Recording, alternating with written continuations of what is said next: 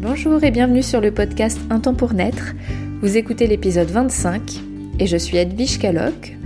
J'accompagne les futurs et les jeunes parents dans le Morbihan dès le désir d'enfant pour leur apporter du bien-être émotionnel dans cette période de tumulte. Si vous aimez mon podcast, je le dis pas souvent d'ailleurs, je pense pas souvent à le dire, mais si vous voulez bien me soutenir, le meilleur moyen c'est d'aller mettre une note et un avis sur Apple Podcast. Et si vous n'avez pas Apple, bah, selon votre plateforme, vous pouvez euh, mettre des commentaires ou des notes ou pas. Mais euh, si vous pouvez me soutenir euh, de cette manière-là, ce serait trop cool. C'est ce qui aide le podcast à se faire connaître. Et je pense qu'il a tout intérêt à se faire connaître. Parce que c'est en brisant les tabous autour de la maternité et du désir d'enfant qu'on avance. Aujourd'hui, j'ai très envie de vous parler du fait de lâcher prise quand on souhaite tomber enceinte. Je rappelle que dans l'accompagnement que je propose, j'accompagne les personnes qui sont en préconception, en désir d'enfant et également en parcours PMA, surtout le volet émotionnel et bien-être. Donc pour ça, je propose des séances avec un temps de partage et de dialogue dans la bienveillance et dans l'écoute. Et je propose aussi du massage qui a vraiment pour but de soulager toute cette partie émotionnelle par le corps et de la réflexologie plantaire également. Et très souvent, dans les séances d'accompagnement dans cette période du désir d'enfant, les femmes me disent qu'elles entendent que leurs proches leur disent mais c'est parce que tu penses trop, il faut que tu lâches prise. Je crois que si vous êtes concerné, vous avez forcément entendu ça. Je serais prête à mettre ma main à couper. Et on entend toujours le récit de la cousine, de ma sœur, du voisin, de ma collègue qui a réussi à tomber enceinte le jour où elle a arrêté d'y penser, qu'elle pensait que c'était plus possible, que le gynécologue lui a dit qu'elle n'était plus fertile ou que sais-je. À partir du moment où elle a lâché prise, pouf, le miracle est arrivé. Donc oui, on le sait, le mental a une influence évidente sur notre projet bébé. Et ça, c'est une réalité, c'est tout à fait vrai.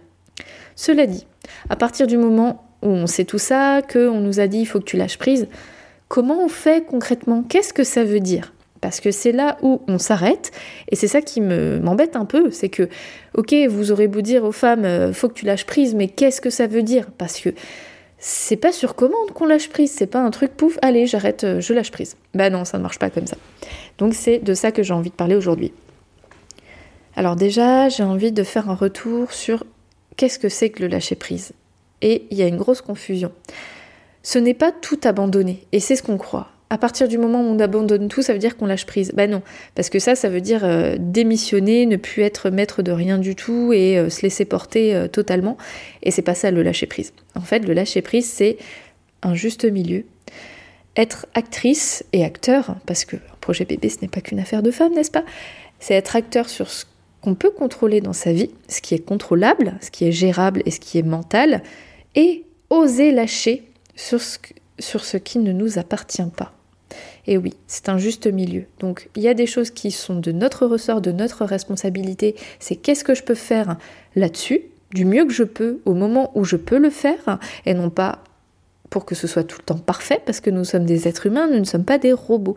Donc mettre la barre trop haut, après, ça crée un sentiment d'échec et de culpabilité, qui ne nous aide pas. Donc c'est qu'est-ce que je peux faire Comment je peux le faire euh, pour que ce soit respectueux de qui je suis et du moment et qu'est-ce qui ne m'appartient pas et sur lequel bah, finalement ça ne sert à rien que je fasse des plans sur la comète parce que de toute façon je n'y peux rien. Voilà la définition à mon sens du lâcher prise.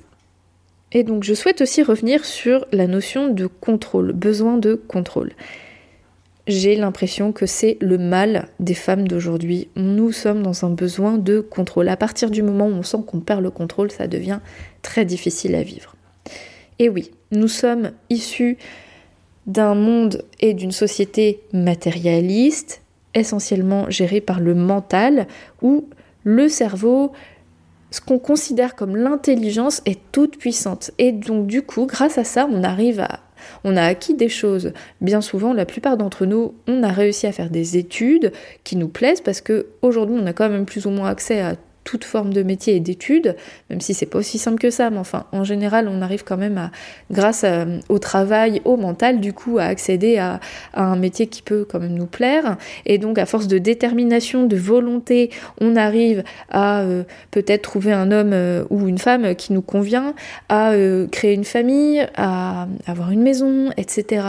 En fait, la force du mental nous aide à faire plein plein de choses et c'est un peu comme ça qu'on est conditionné quand on était petite, c'était les bonnes notes qui déterminaient si on était une bonne ou une mauvaise personne. C'était notre comportement, comment on se gère, qui fait qu'on arrive à, faire des choses. Et là, quand on n'arrive pas à tomber enceinte, ou quand on a ce projet-là, eh ben, c'est pas suffisant. Et non, et c'est ça qui est difficile.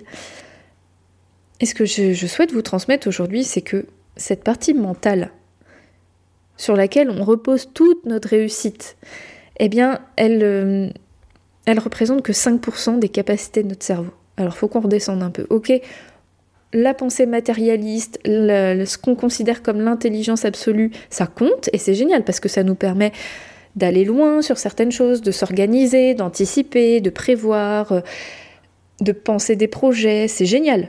Et j'en fais partie de ces femmes-là. Hein. Mais ça ne suffit pas. Il y a des tas d'autres formes d'intelligence qu'on a oublié, qu'on a minimisé au rang d'animal et inférieur. Et il y a même notre cerveau qui gère plein de choses qui sont inconscientes, mais ça existe. Et bien sûr que ça existe, mais on l'a oublié. On a l'impression qu'on est toute puissante quand on arrive à gérer les choses et que si on n'arrive pas à gérer, ça ne fonctionne pas, ce n'est pas nous qui décidons, donc c'est mal, donc c'est pas bien, ça ne vaut rien. Eh bien, je crois notre corps, quand on essaye d'avoir un enfant et que ça marche pas tout de suite, ce qui est quand même très fréquent, vient nous rappeler ça. Et c'est pas pour rien qu'il y a une majorité de couples qui n'arrivent plus à avoir d'enfants. Bon, il y a des facteurs qui sont physiques et bien sûr, ça joue sur euh, tout ce qui est perturbateurs endocriniens, pollution, mode de vie, évidemment que ça joue. Mais il y a aussi une grosse part de mental. Et plus on va vouloir être dans le mental et à tout maîtriser, plus notre corps, à un moment, va nous rappeler d'une manière ou d'une autre, que ce soit sur le fait qu'on n'arrive pas à tomber enceinte ou des désagréments physiques ou des réelles maladies, des pathologies, stop. Il n'y a pas que ça dans la vie, il n'y a pas que ton mental qui gère tout. Et ça, ça mène droit au burn-out, à la dépression, à l'anxiété. C'est parce qu'on investit trop notre mental que nos projets n'arrivent pas à bout quand il s'agit du corps. Alors oui, nous sommes des animaux. Oui, nous sommes des mammifères, et ça, on l'a oublié. Je suis sûre que certaines personnes qui vont écouter ce podcast vont se dire mais non, on n'est pas des animaux, on est des humains. Ouais, mais on est des animaux les gars. Et oui.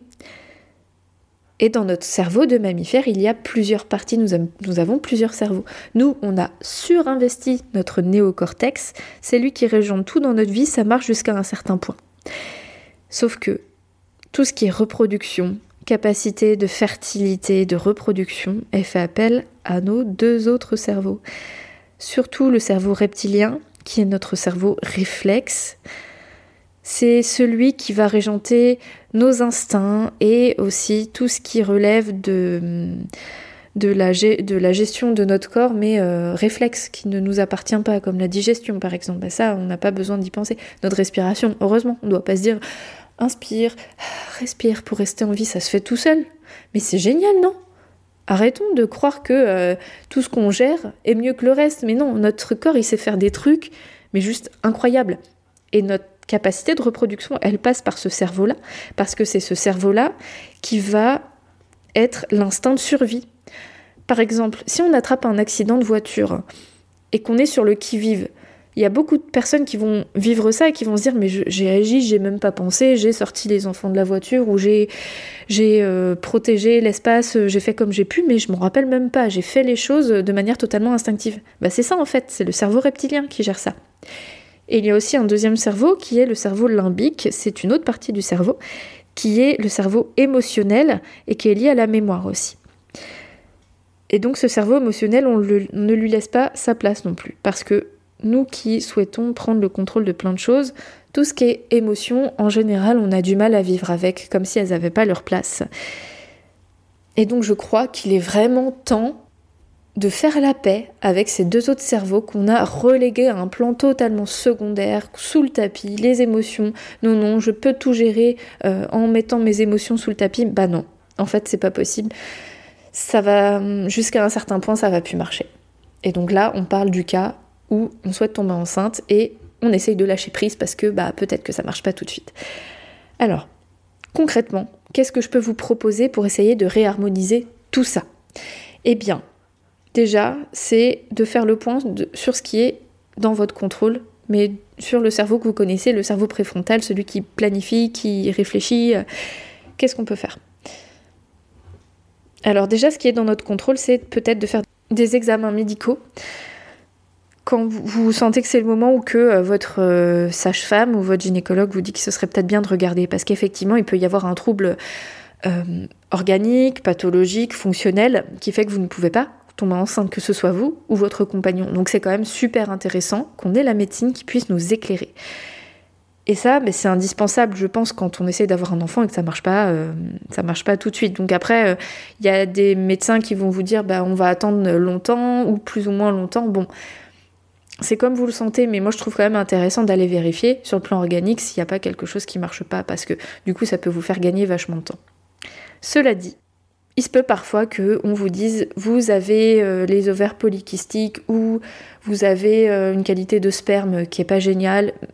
Moi, ce que je souhaite quand même vous dire, c'est que c'est la photographie à un instant T de votre euh, fonctionnement, de votre corps et que à partir du moment où il n'y a pas un verdict définitif, où il n'y a pas eu une absence de spermatozoïdes ou alors euh, pas du tout de possibilité que euh, vos ovocytes aillent dans vos trompes et vos ovaires et votre utérus, pardon, s'il n'y a pas de ligature ou quoi que ce soit, je pense que tout est possible.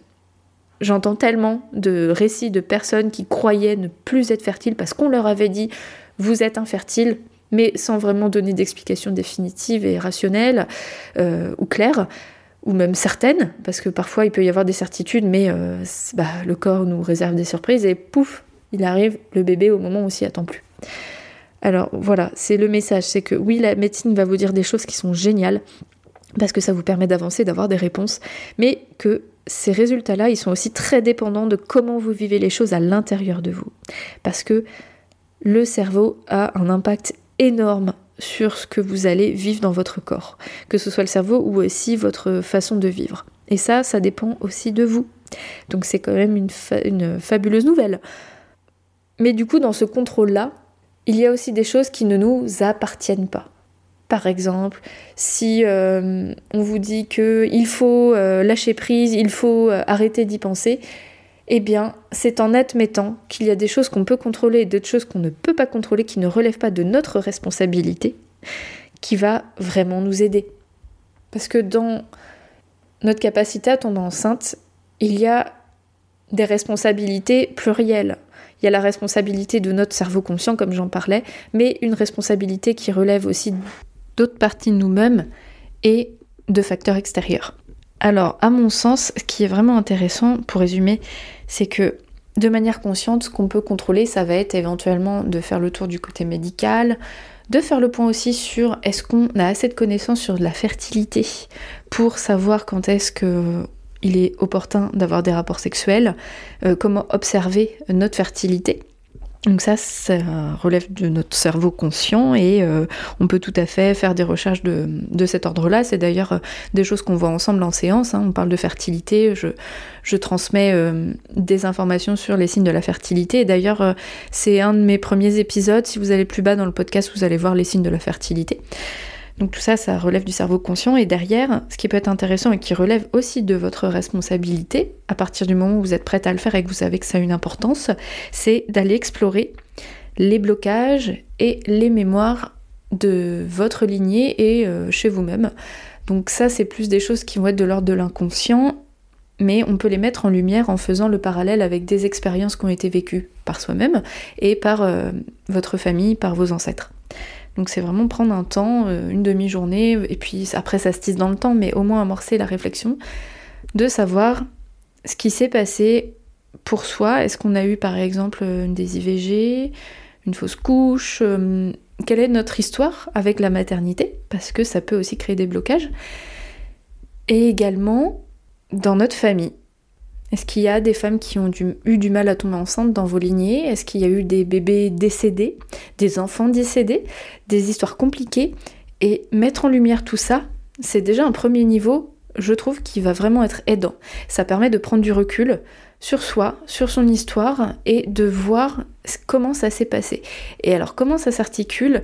Disons que notre corps engramme des mémoires qui appartiennent à des entités qui nous dépassent finalement. On appartient à une lignée, nous sommes un, tout familial et si une histoire s'est terminée sans être achevée, en transgénérationnel, on explique que ça va ressortir d'une manière ou d'une autre dans les lignées futures.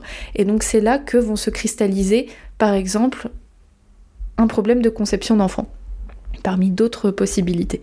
Et donc mettre en lumière tout ça, ça permet d'amener à la conscience des choses qui sont enfouies, qui sont douloureuses, et du coup de pouvoir euh, autoriser une partie nous-mêmes à lâcher prise parce que c'est remonté à la surface du conscient.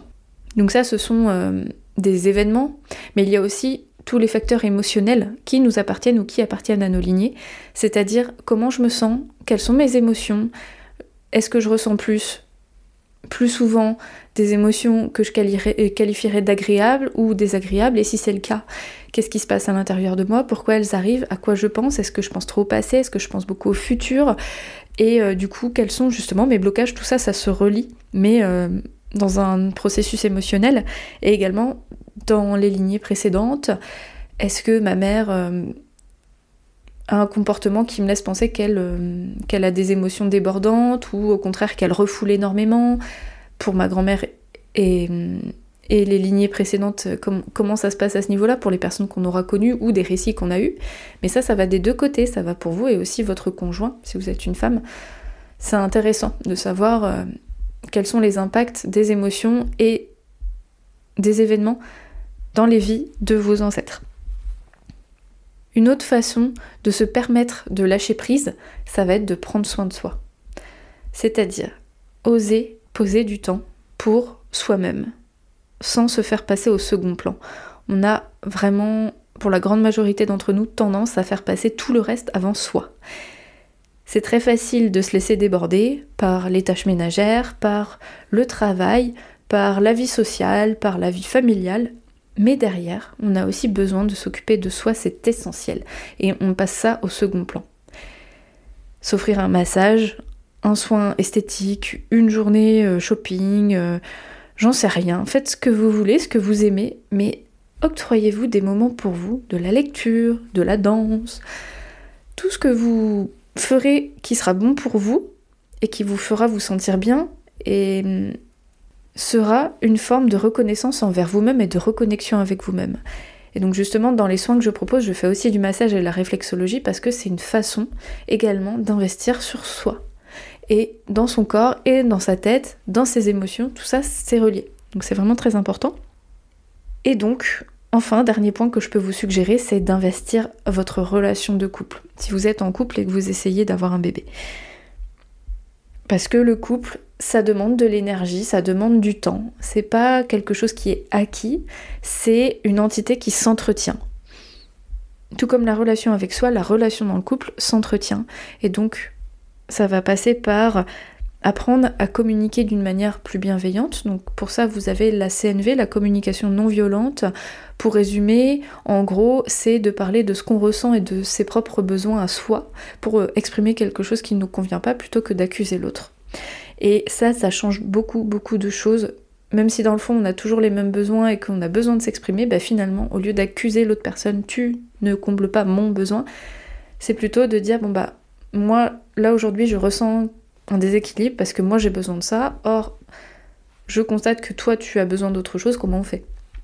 Et euh, tout ça, ça me permet d'apaiser tout le côté émotionnel, la tempête émotionnelle qui peut vite blesser au fait euh, la relation.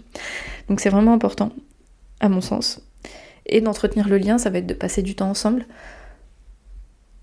Pareil, d'investir de l'énergie dans son couple. Je sais que c'est pas toujours simple avec les vies qu'on a, mais même si c'est pas un temps incroyable, c'est mettre de l'intention dans son couple avant de se dire qu'on priorise tout sur le projet bébé. Parce qu'à la base, c'est quand même une affaire de couple pour la plupart du temps. Je parle pas des cas de maman solo, mais euh, avoir un bébé, effectivement, c'est une énergie de couple. Et si on n'investit plus ce couple à part pour faire l'amour, pour concevoir un bébé, c'est pas aidant. Et donc comme d'habitude à la fin de mes épisodes, je vous propose des ressources intéressantes. Je vous propose de lire un livre qui s'appelle Les verrous inconscients de la fécondité. Il a été écrit par Joël Desjardins. J'en ai déjà parlé dans un épisode de podcast, mais vraiment, j'insiste, euh, il est très intéressant. Ça parle vraiment de tout ce qui va bloquer la fécondité sur le plan de l'inconscient, comment faire justement pour faire remonter des choses qui peuvent vraiment bloquer la possibilité de tomber enceinte et du coup se permettre un lâcher prise parce que c'est un travail où il y aura une forme d'utilité et ce n'est pas une prise de tête, c'est un travail conscient sur soi-même et donc du coup, par vertu, sur le fait qu'on a envie d'avoir un bébé. Et pour moi, ça fait partie du lâcher prise. Et bah, je vous renvoie également aux autres épisodes du podcast qui concernent le désir d'enfant, le projet bébé, tout ce qui pourra vous aider. J'essaye de vous l'apporter en tout cas au fur et à mesure des semaines et des épisodes.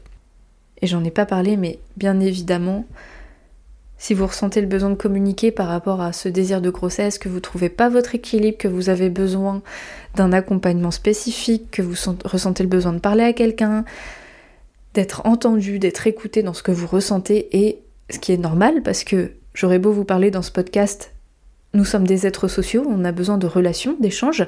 Donc si vous sentez que vous en avez besoin, n'hésitez pas à faire appel à une accompagnante comme moi. Il y en a partout, et ça peut vraiment vous aider à poser les choses pour vous et à aller de l'avant dans votre projet. J'espère que cet épisode vous a aidé, qu'il vous a plu. N'hésitez pas à me faire un retour, je serai toujours contente de recevoir euh, vos remarques. Et je vous embrasse bien fort et je vous dis à la semaine prochaine. Ciao